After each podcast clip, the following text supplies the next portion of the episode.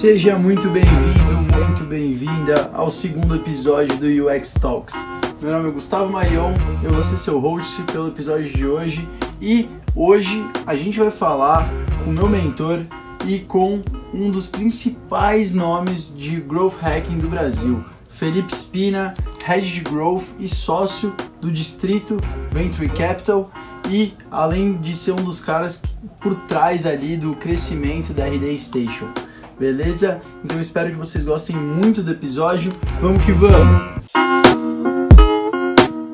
Maravilha aí, pô, tô extremamente honrado, honrado é a palavra, pô, por, pelo Felipe Spina aqui, primeiro, segundo episódio, primeiro convidado aí do UX Talks, referência aí de Growth Hack no Brasil, pô, vai se apresentar um pouco melhor agora, Além disso, pô, meu mentor aí na Work, cara que, pô, tá fazendo minha cabeça girar aí com vários experimentos e vários aprendizados que ele vem me passando, várias ideias. E fico muito feliz e muito honrado aí da sua presença no segundo episódio aí do UX Talks. E, pô, Agora, Espinão, pô, pode se apresentar um pouquinho aí. Eu, se eu fosse ficar te apresentando, vou ficar uma hora e meia aqui falando. Uhum. então, pode falar aí um pouquinho para a galera te conhecer melhor. Beleza, valeu, Guga. Obrigadão pelo convite. É, o segundo episódio aí, que venham outros, né? Eu acho que é um tema super importante aí é, a ser discutido e muito a explorar, né? Bom, sou Felipe Espina, né? Sou head sócio do distrito, uma plataforma de inovação que a gente conecta é, startups, grandes empresas, né, principalmente a área de inovação de grandes empresas e investidores. É, e hoje eu cuido da área de growth né, no distrito. Né, então, toda a parte de retenção de clientes, aquisição, funil de growth mesmo é, completo, né, canais de aquisição, tração. É, então, a gente tem um time bem estruturado, bem legal. E estamos construindo aí no cenário bem novo ainda mas tive passagem pela RD, né, Resultados Digitais, RD Station, que foi o meu último job, onde fiquei três anos e meio, é, e trabalhei em outro, outras, é, outras empresas, né, mais parte de agência, cuidando de algumas ativações, e eu tenho três livros publicados até hoje, né, o Facebook Marketing 2011, vai fazer, ano que vem completa 10 anos desse livro, é, tem o Technical March 2013 e o meu último lançamento foi ano passado, que é o Personalização, que eu acho que tem muito a ver falar do, do assunto de hoje também, acho bastante coisa legal aí. Pô, com certeza. Aliás, eu até anotei uma das coisas que eu queria falar hoje, porque é sobre um pouquinho de account-based marketing meio cruzado também com a parte de user experience, né?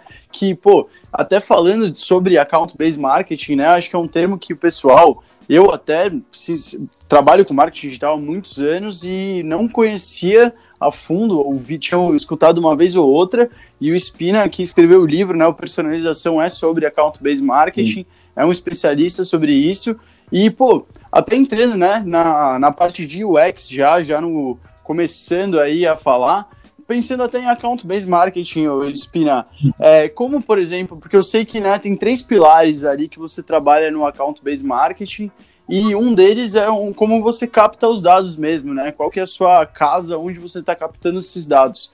E eu vejo uma estratégia, né? Eu sou um, um cara que baixa tudo que você posta ali do, do distrito, né? Todos os, os e-books, tudo eu tô, tô baixando ali e eu vejo que você faz uma estratégia bem legal ali, que é primeiro você me pede alguns dados, você me manda algum, algum e-mail ou alguma coisa assim, falando de um, de um report ou de alguma, sei lá, de algum e-book, e daí eu baixo, eu vou lá, ponho meus dados, e em vez de você me levar depois para uma aba, para uma página de obrigado, você me manda para outra landing page, né, para pegar mais dados, entender um pouco melhor o, o lead e eu queria saber se você faz isso de forma segmentada nos e-mails ali, de uma forma baseada né, no account-based marketing mesmo, em clusters.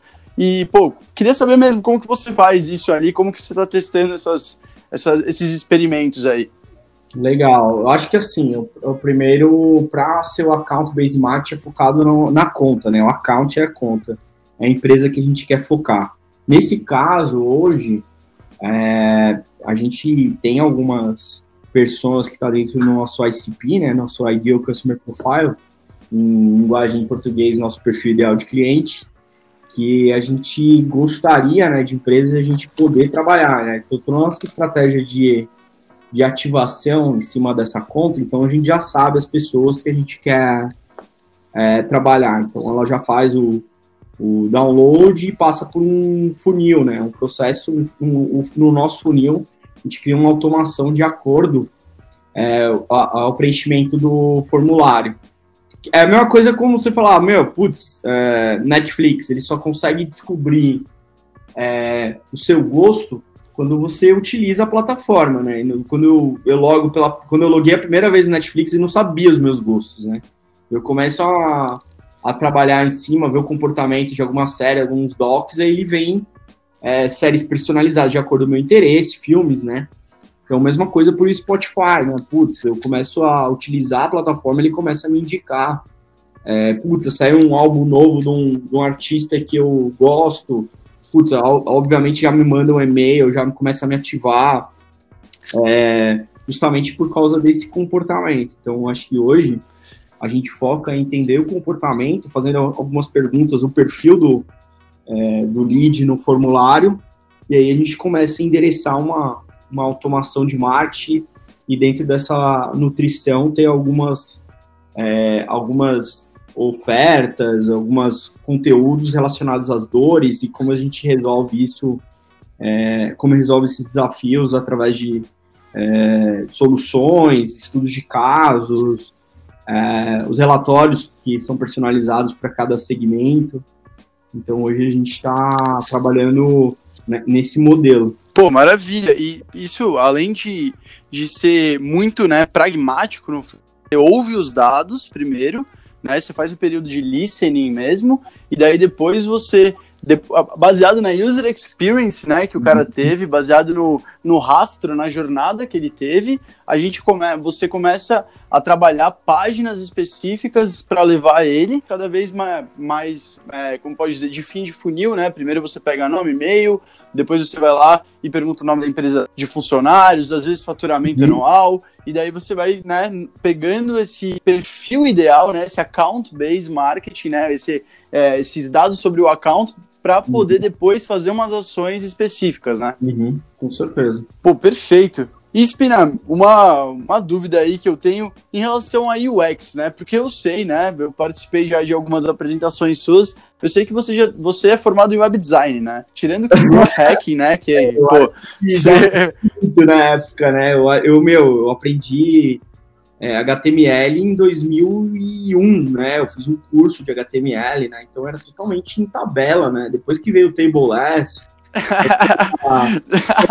TD, TD, TR, fechava TD e fazia. Usava até o aquele link para nem CSS a gente usava meio direito. As páginas eram muito tosco em 2000, né? Se for ver os sites naquele Naquela época era. Pô, mas você trabalhava. Naquela época você trabalhava com Flash, né? Aí é outra história ainda. É, depois. Trabalhava, é... né? Depois ainda. Nossa, quando chegou o Dreamweaver, eu falei, nossa, isso aí é revolucionário, porque, porque a gente codava na mão, né? Cara, usava o home site, que era da. que foi adquirido pela Adobe na época. Adobe, Macromedia, nem era Adobe, hein? A Macromedia. A Macromedia depois comprou hum. Adobe. E aí que veio todo o pacote aí, Macromedia, Flash, Fireworks, Dreamweaver. E aí, cara, é, é, mas assim, de maneira geral, eu sempre comecei, sempre trabalhei com internet, né? Então, de alguma maneira eu tinha que começar. Então, eu fazia um pouco de HTML, um pouco de, é, de interface, né? O que a gente chamava era recortar o Photoshop e transformar aquilo em web, né? É, a diferença é que não tinha o celular na época, né? O problema nosso era a Mozilla, né? Mozilla não, né? Era o Internet Explorer, né? Depois veio o Firefox, aí tinha que ficar testando é, o site para funcionar. E aí, quando veio o Flash, cara, tudo funcionava, né? Porque era só dar 100% ali no Flash, ele, ele ajeitava todas as telas, né? Ficava bom em, em toda 800 por 600, sei lá o tamanho. Não, e o mais legal é porque o Flash, é, pô, se você for olhar até hoje, eu, né, pô, eu trabalho com, com HTML, CSS, trabalho com JavaScript já faz um tempo, para a gente fazer as animações que a gente que vocês faziam no Flash na época, porque eu nem mexi em Flash, né, para falar bem a verdade. O eu, sinceramente, é quase impossível, na verdade é impossível. Uhum você fazer algumas coisas ali no Flash, pô, aparecia umas, umas fumaça e daí pulava. Era, era animal porque era muito game, muito jogo online, era tudo em Flash, era legal pra caramba isso, cara. Os banners, tudo feito em Flash, eu achava sensacional isso. Falei, pô, era um dinheiro que eu investi errado, entendeu? Comecei a fazer uns cursos de ActionScript, vi que não era muito minha, minha praia, mas, putz, era, era, não era fácil não, viu? eu imagino. E o problema do Flash, né, agora, né, até dando uma contextualizada para o pessoal que está ouvindo, o grande problema do Flash é que ele gera um código e não só o Flash, né, até o Dreamweaver foi bem foi bem descontinuado. Não vou dizer que descontinuado, porque muita gente ainda usa o Dreamweaver até como editor de texto, né, para codar. Mas o, o código que esses temas, né, que se acaba criando no Dreamweaver, no Flash, ele não é lido pelo, pelo Spider, pelo crawler do Google, para ele fazer indexação de SEO. Esquece. Então, é, esquece. Imagina, uhum. tipo, imagina que o, o único negócio legal do HTML, o único não, né? Que eu posso dizer, o HTML5 é maravilhoso, mas o negócio legal do HTML é que quando o crawler do Google vai ler o site, ele consegue ler todo o texto que está lá dentro, ele, ele consegue ler as tags, ele lê todas as tags do HTML e ele consegue indexar e ranquear né, nas SERPs ele consegue ranquear o seu site por algumas palavras-chave. Uhum. Então, se você tem um código, por exemplo, até tem muito, nossa, isso daí é um problema muito grande que eu vejo, que a gente trabalha com desenvolvimento, quem trabalha com desenvolvimento com certeza vê também, que é, muitas vezes o cara, ele me manda, ele manda um layout maluco, com umas animações loucas que ele fez, sei lá onde, fez no, no After Effects, e ele quer que aquilo aconteça no site. Então eu falo para ele, legal, vamos, vamos programar, vamos deixar legal tal, só que isso é um arquivo MP4, vai ficar pesado, não vai abrir de um jeito legal, às vezes em alguns browsers, no mobile ele pode ficar meio pesado, se for um vídeo grande.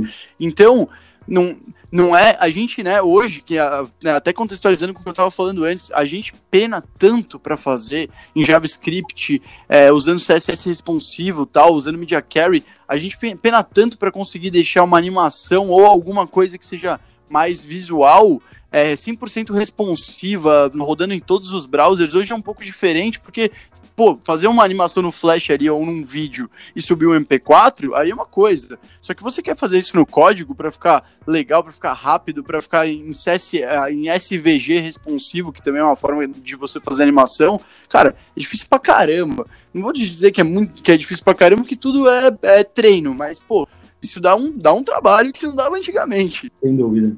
E Espinal, uma outra pergunta aí, passando aí no nosso roteirinho, queria perguntar aí para você, pô, você trabalhou aí no potencial próximo unicórnio aí, nem sei como a RD não virou unicórnio, até se podia falar um pouco sobre isso, porque também nossa audiência tem bastante empresário aí, muita, muito pessoal de startup, queria até entender como que a RD não virou unicórnio ainda, se vai virar já esse ano, sei lá, mas o ponto principal da pergunta é, que, que você viu de User Experience na RD? Como que é a área de User Experience da RD? O que, que você viu sobre prototipação? O pessoal usa Design Thinking? Conta um pouquinho aí como é que é a área lá e o que, que você viu. Legal. Acho que, assim, respondendo a primeira pergunta, por quem não é unicórnio ainda, é por causa da rodada, né? A última rodada foi é, ainda 200 milhões de dólares e ainda não, não dá para... Foi pela Riverwood e ainda não dá para competir ainda, né, no, no, no mercado ainda de, de SMB, de, é, de marketing automation ainda, perto do, de alguns outros players, né, globais, mas com certeza, cara, eu, eu aposto assim, eu, eu acho que, que é, eu acho que vai rolar, mas hoje o mais próximo hoje do mercado é o Neon, né, com certeza, se for olhar assim, o Banco Neon tá bem próximo de virar um, unicórnio agora da última rodada, ele fez uma hora, meu, captou 400 milhões de dólares e, meu, é porque provavelmente ainda não convertendo em, é, é, é em dólares, né, o, unicórnio. Sim, sim, eu vi a, até, até comentando sobre isso antes de você responder sobre a RD até, eu vi que o Neon, eu tava até falando, e você mesmo me ligou, né, com o pessoal ali da Mei Fácil. Uhum. E, pô, a Mei Fácil foi comprada pelo Neon e eu tava conversando exatamente sobre o quanto que o pessoal da Mei Fácil, é, ele disse que, pô, tá tendo uma aceleração absurda por causa também dessa, dessa captação. E, pô, se você for olhar para o valuation, não sei, né? Você, pô, é, você sabe muito mais de venture capital do que eu. Mas olhando para o valuation, pensando no quanto eles captaram, eles já não teriam uma avaliação, uma, um valuation é, de unicórnio, pensando, por exemplo, na Loft, que teve um valuation de unicórnio, mas não teve uma captação nesse nível? É, no caso, no caso foi a rodada, né? O, o, o round da rodada por quanto que a empresa. Mas assim, eu acho que é, tá bem próximo, ainda não. Muita gente discute sobre isso. Eu, eu vejo bem proximidade, ainda não é um. Ainda não é, não tá. É, se for para pensar, teve muito mais outras empresas aí, até a própria Wildfire, né? É, é, Wildfire, não sei se fala assim, o Wild de games. Wildlife, Wildlife, Wildlife. Desculpa, é, Wildlife, e eles e eles, eles tiveram uma, uma outra captação bem low profile e, e fizeram algo exuberante, assim. Mas eu, voltando ao, ao, ao ponto é, no caso da RD, é, principalmente falando em UX, o time de produto, né, cara, fez muito, muito benchmark, né, em relação a... É, é, era uma área diferente, né, eu trabalhava, eu trabalhava no growth e ficava muito mais próximo é, de marketing e tinha o, time de growth de produto, tá? então tinha tinha são células um pouco diferentes, né, por causa do aquisição e o growth de é, de produto, eles estavam testando o PLG, né? Então, para quem não conhece, essa sigla é o Product Led Growth, né? Que aí eles criaram o RD Station Lite, né? Que era um, uma ferramenta, né? Que é um RD Station mais barato, mas de entrada, que usando a analogia da Claro, né? Que a Claro ganhou um mercado, revolucionou a indústria de telefonia por criar o pré-pago, né? Não existia isso, era só pós-pago eu não fazia ideia que isso tinha acontecido é, por causa é um da Claro, caramba. Por conta disso, ele criou o pré-pago e o pós-pago. E aí, no, quando você trabalha o, o pós-pago, no, no, caso ali é a receita mensal recorrente, o MRR, né, que é o, que é o modelo de SaaS hoje. E o outro é o modelo de SaaS, mas ele pode cancelar a hora que ele quiser. Tem um ticket baixo e e aí aumentou o número de clientes, assim, absurdo, né? Tipo, eu lembro que eu tava 13 mil clientes, aí foi para 22 mil, assim, quase subiu 10 mil clientes a mais por conta de um produto de ticket mais baixo, né? Que aí você consegue trabalhar estratégias de criar upsell, né? É, leads que, que não tinha site, qualificava. É, então, ficou muito mais fácil do time comercial vender.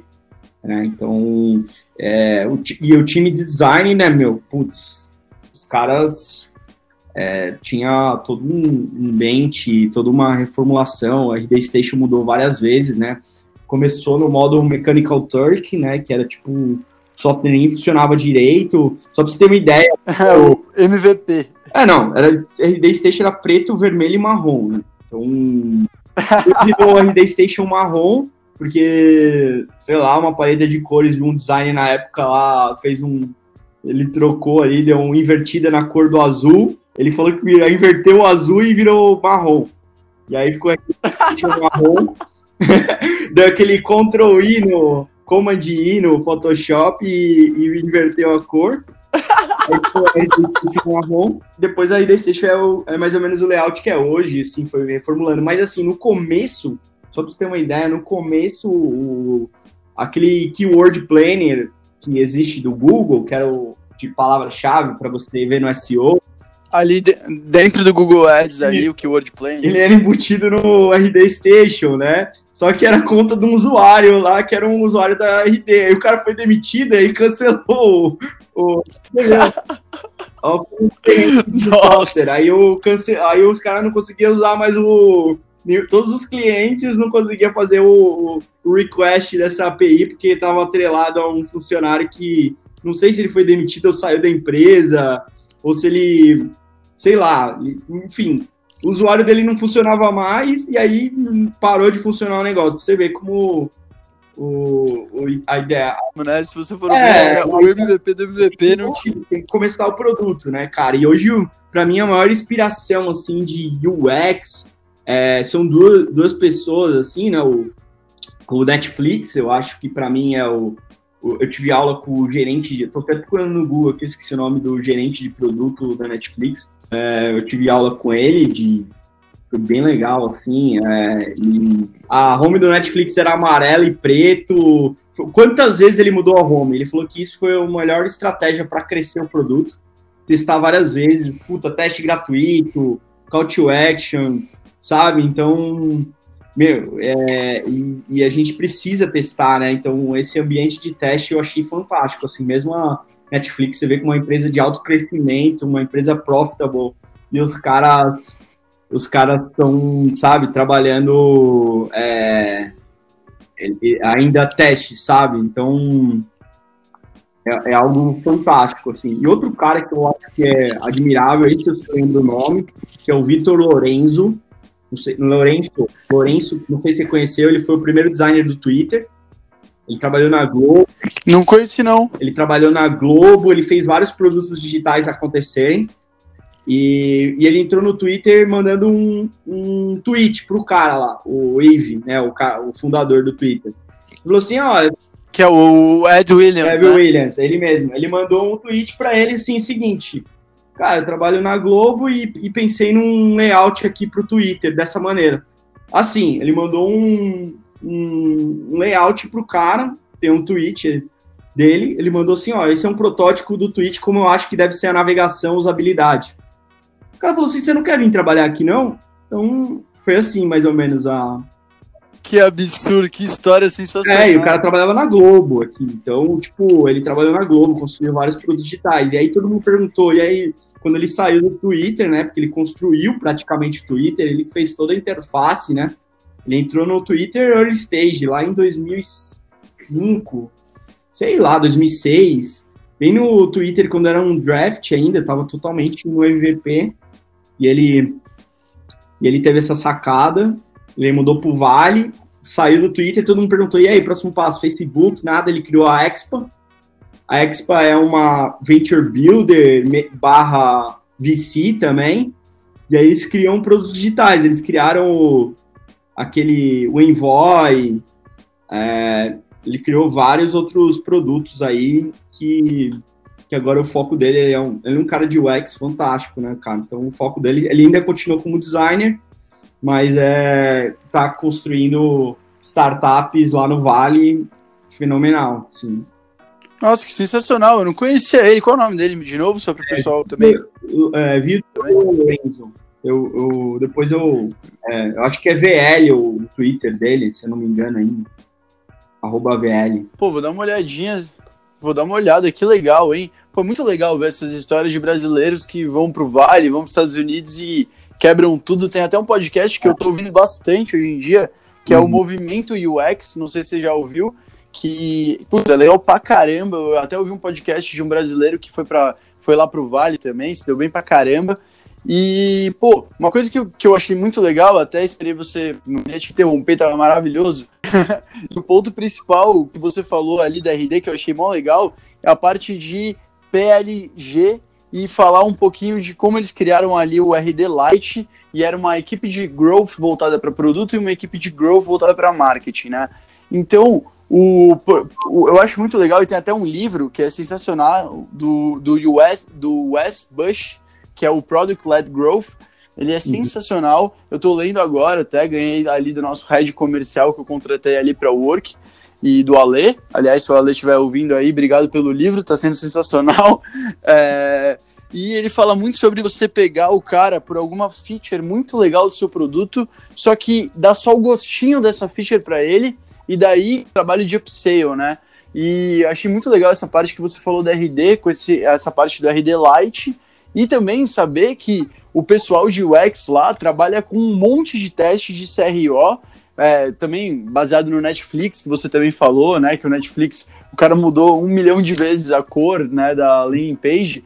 e só para contextualizar também para o pessoal que está ouvindo, que não conhece CRO, é o Conversion Rate Optimization. O que, que é isso? É eu dar um jeito, né? Eu até inspirar, uhum. você quer dar o seu parecer sobre CRO, mas para mim CRO é dar um jeito de aumentar essa taxa de conversão. É, é isso. Resumo, Se vira, cara. É, em resumo é isso, né? Eu acho que o CRO, né, cara, é algo que é baseado em teste, né? Cara, o cara vai fazer copy, vai fazer persuasão, vai trabalhar é, cores, é, cara. Vai mudar as coisas de lugar, né? Vai trocar. Vai trabalhar um monte de coisa para aumentar a taxa de conversão, né? Tem empresas que fazem super bem, a Supersonic. É, cara, tem várias empresas que focam em CRO. Tem, tem até um curso na Conversion Excel é, tem um curso lá de, de, sobre isso, acho que é bem legal. Tem cursos de growth lá também. Então acho que vai. Pô, sabia, ô, ô sabia que eu nunca vi um curso de CRO no Brasil? Eu não sei se você já viu. Já vi, sim, eu... a fazia antes, mas, cara, era muito. Não era o perfil ideal de cliente deles que eles faziam. E chegaram a fazer e falaram, putz, cara, eles queriam pegar uma galera mais hard, hard skills, assim mesmo, de já tem, já tinha bagagem trabalhado. Ah, pessoal que vai trabalhar umas, umas requisições de MySQL, pessoal é, que já tá ligado. Uma galera, cara, que já fez seu curso de programação de marketing, já manja. pelo menos fazer um teste AB, pelo menos, né? Fazer um. Cara, chegar para um cara e não, não consegue chegar lá para ensinar o teste AB, cara, sendo que o cara tá dando um curso para melhorar a sua taxa de otimização, né? Então é baseado em vários fatores. É, não é só só o teste AB em si, né? É criar um processo, né? Toda uma, uma, uma skill, uma UX, né? Toda uma experiência que o cara vai criar uma navegação muito foda, né? Até eu elogiei, né, a, a UX da, da home da Work, né? Eu falei, puta, site internacional, nível, mano, nível tipo Uber, assim, cara, dá pra você ver que o negócio já parece gringo, né? Quando eu entrei, eu falei, caramba, ficou sensacional.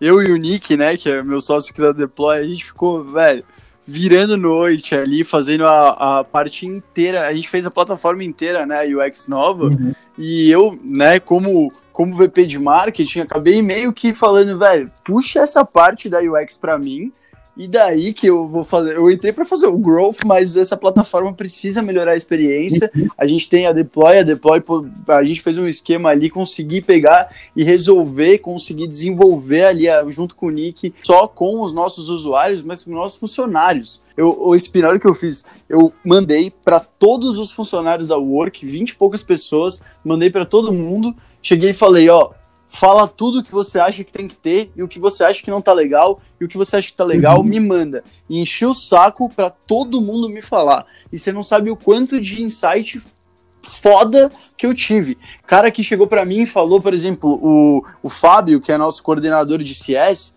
ele me deu um monte de insight para eu colocar na plataforma que eu achava que eu nem sabia que existia, porque ele tá falando com o cliente. Eu acho que também o profissional de UX, e não só o profissional de UX, mas de growth e tal, mas, mas pensando em UX mesmo, né? O profissional de UX, o, o Nick falou até no último episódio, que o profissional de UX tem que gostar de gente, né? Se não gostar de gente, não vai conseguir criar, porque é tudo baseado em psicologia, é tudo baseado em você ouvir, ser empático com as dores dos outros, entendeu? E o Fábio, ele chegou para hum. mim e ele chegou e falou: Cara, o candidato, ele não sabe, ele acha o botão muito pequeno, ele não sabe que ele, onde ele tem que clicar ele chega lá na, na página e não sabe onde ele tem que uhum. clicar. Para quem não sabe, a Work é uma plataforma de empregabilidade. A gente trabalha com, com candidatos da classe.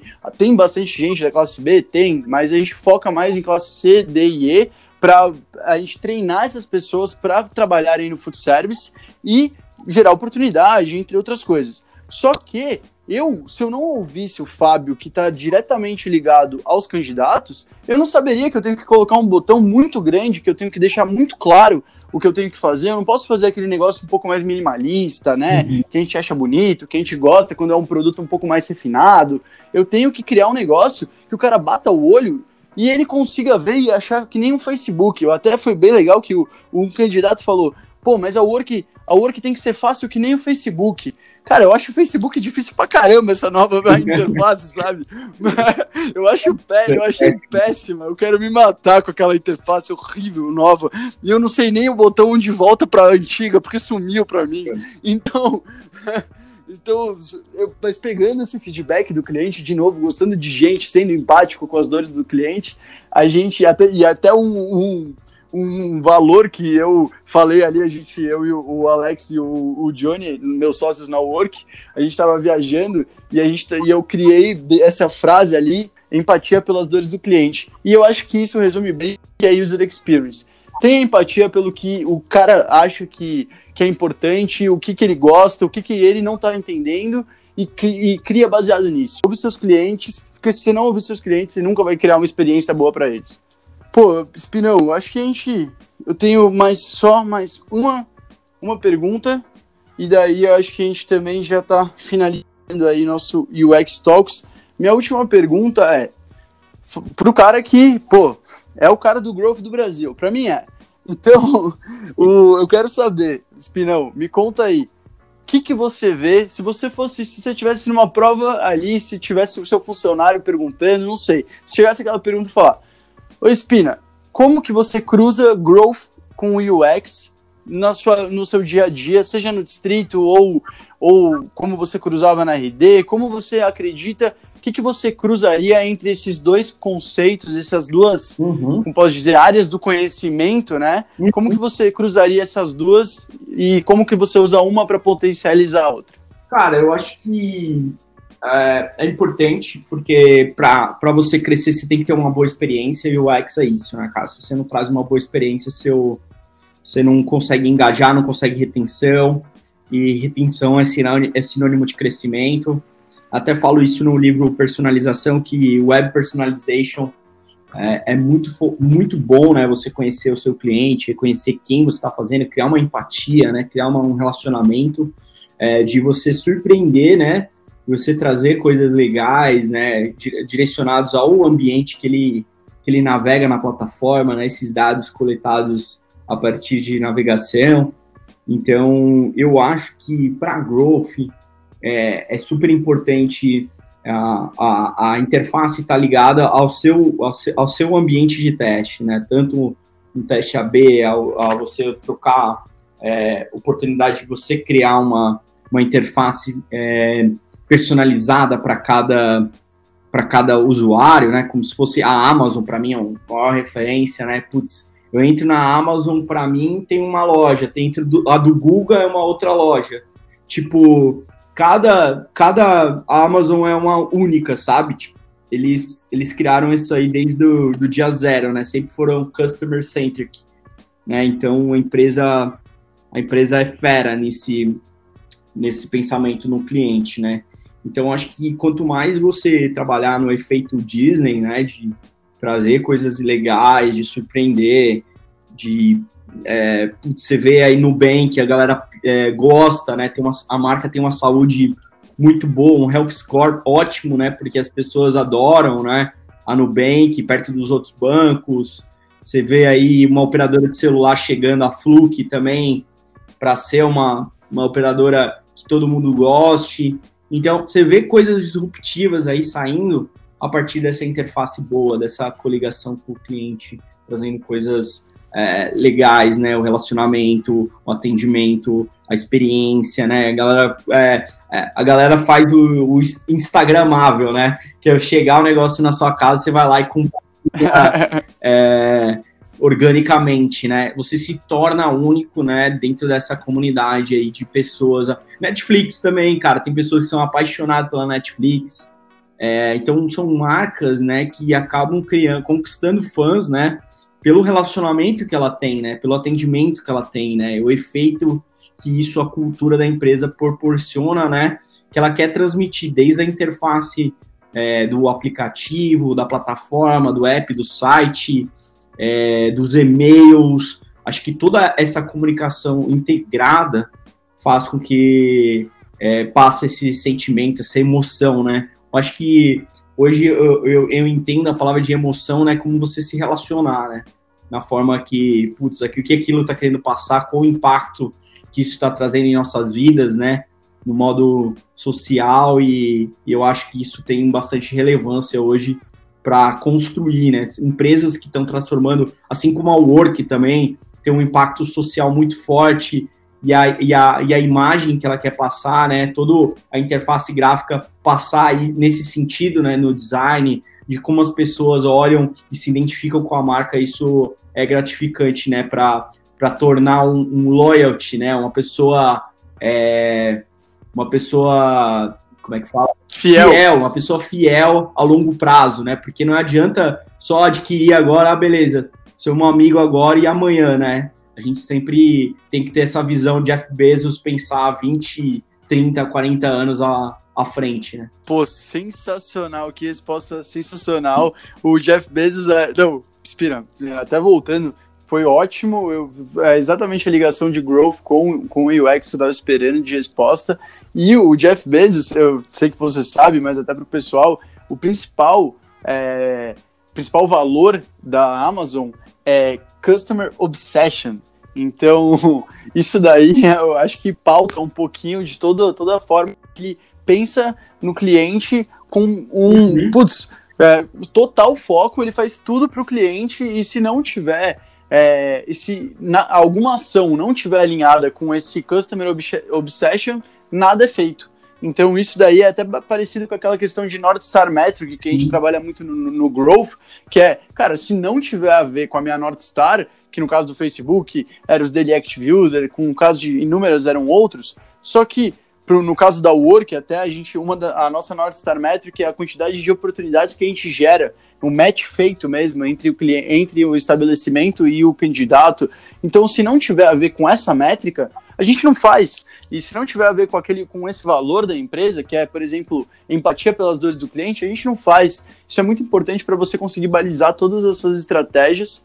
E, pô, sensacional, o Spina. Eu não sei nem como te agradecer aí pela participação. Muito bom, muito bom mesmo. Uma aula, uma aula de growth, uma aula de UX, de, de, de tudo, de experiência em, em marketing digital. Pô, muito obrigado mesmo.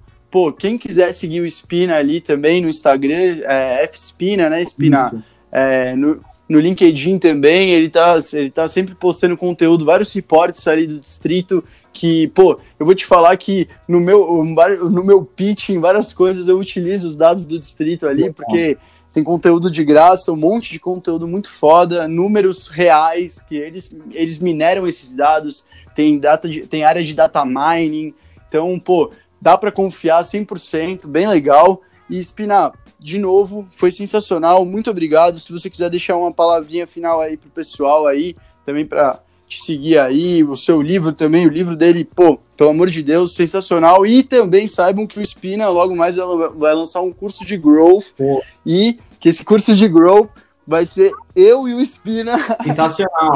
É, tô animado, é isso aí que eu tinha para falar, cara. O curso de growth aí na prática, os experimentos, né? Desde a modelagem, né, de fazer toda todo o processo que é a parte mais importante do growth, né, criar um processo de consistência e cadência, né, para validar os experimentos, né, assim como Amazon, Netflix, essas empresas de alto crescimento, elas utilizam essa essa metodologia, né, é, baseada em dados, né, em experimento, em testes, né, como, como parece coisa de laboratório, né, coisa de outro mundo, mas não, na prática... De cientista. É, cientista, né, mas eu, a gente vai para uma linha mais, mais lean, né, uma linha mais enxuta, né, trazendo é, ambientes práticos que fica muito mais claro para qualquer um gerenciar e trazer isso e, e, e internalizar, né, na sua empresa, na sua startup, é, em, qualquer, em qualquer frente aí de, de negócio, até mesmo numa agência, dá para trabalhar num molde que você tem uma cadência e uma rotina que você consiga fazer validações.